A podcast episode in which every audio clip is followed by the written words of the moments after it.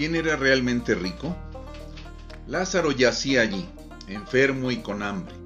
Había comenzado otro día miserable y como de costumbre, sus amigos lo habían traído a la puerta del hombre rico.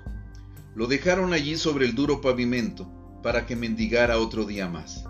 Trataba de sentarse en una posición cómoda, pero no importaba en qué manera se ponía. No podía evitar sentarse sobre alguna llaga dolorosa. A veces venía algún perro callejero y le lamía las llagas. Eso le traía alivio, pero las llagas no querían sanarse, solo se empeoraban. ¿Cómo deseaba Lázaro que el hombre rico se compadeciera de él ese día? Qué delicioso sería probar, aunque sea las migajas que caían de su mesa. Y qué delicia sería si alguien le trajera tan solo un vaso de agua fresca. Lo único que podía hacer era depender de Dios. Y eso es lo que hacía. Debajo de todos esos sucios harapos latía un corazón que amaba y confiaba en el Dios del cielo. Sabía que Dios iba a cuidar de él. ¿Y quién era el hombre que vivía en la casa grande? La gente veía sus vestiduras y sabía que era adinerado. Se vestía de púrpura, un color de ropa muy costoso. Los reyes se vestían de este color. Aunque este hombre no era rey, a él le encantaba vestirse de púrpura para lucirse. También se vestía de lino fino, lo cual también era muy caro. Además de todo, el hombre rico hacía espléndidos banquetes todos los días y comía de los platos más finos. Él tenía muchos sirvientes que le complacían todos sus deseos. Sin duda, este era un hombre muy rico. Pero ¿qué hacía con su dinero aparte de comprar ropa fina y exquisitas comidas? ¿Daba dinero para la obra de Dios? No, él no amaba a Dios. ¿Por qué gastar su dinero en Dios? ¿Ayudaba a su prójimo? Tampoco, él no amaba a su prójimo. Así que, ¿por qué iba a ayudarlo? ¿Daba dinero para alimentar a los pobres? Menos, él no tenía tiempo para molestarse en alimentar a los pobres. La ley de Moisés decía que debía amar a Dios, amar a su prójimo y alimentar a los pobres. Pero a él no le importaba la ley.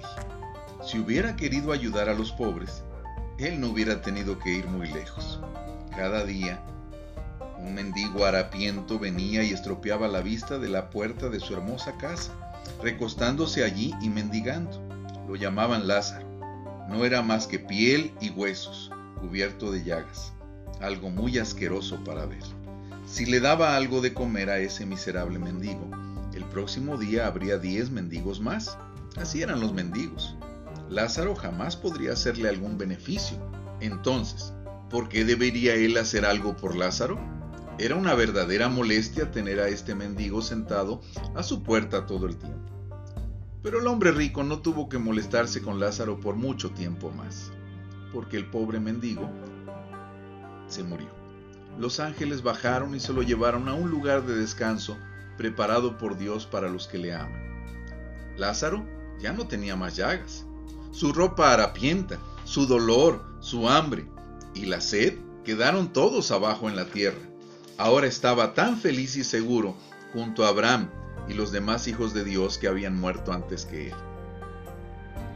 Un día, el hombre rico también se murió lo sepultaron vestido de púrpura y lino fino, pero su ropa, su dinero y sus ostentosas comidas quedaron en la tierra. No fue llevado a ningún lugar hermoso, en cambio, se encontró en el infierno, y estando en tormentos de fuego, él levantó sus ojos y vio de lejos a Abraham y a Lázaro también junto a él.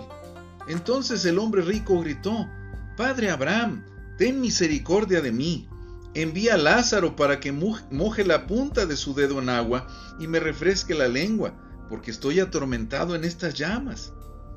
Aún en este lugar de tormentos, el hombre rico pensaba que podía decirle a Abraham qué hacer. Pero Abraham le respondió, Hijo, acuérdate que recibiste tus bienes en tu vida, y Lázaro recibió sus males. Pero ahora, éste es consolado aquí y tú atormentado. Además de todo esto, hay un gran abismo entre nosotros y ustedes, y no se puede cruzar aunque quisiéramos. Entonces dijo el hombre rico, te ruego que envíes a Lázaro a la casa de mi padre, para que advierta a mis cinco hermanos, y así ellos no vengan también a este lugar de tormento. Abraham dijo, ellos ya tienen a Moisés y a los profetas, que los escuchen. No, padre Abraham, replicó el, el rico, pero si un muerto resucita y va a hablarles, entonces se arrepentirán. Pero Abraham le dijo, si no escuchan a Moisés y a los profetas, tampoco creerán aunque alguno se levante de los muertos. ¿Será que el hombre rico recordaba todos esos años en los cuales se vestía de ropa fina y se sentaba a comer exquisitas comidas? ¿Se acordaba ahora de lo espléndido que había sido tener sirvientes y mucho dinero? Es muy posible, pero ahora todo había desaparecido para siempre. Esos recuerdos de placeres egoístas no le traían ningún consuelo.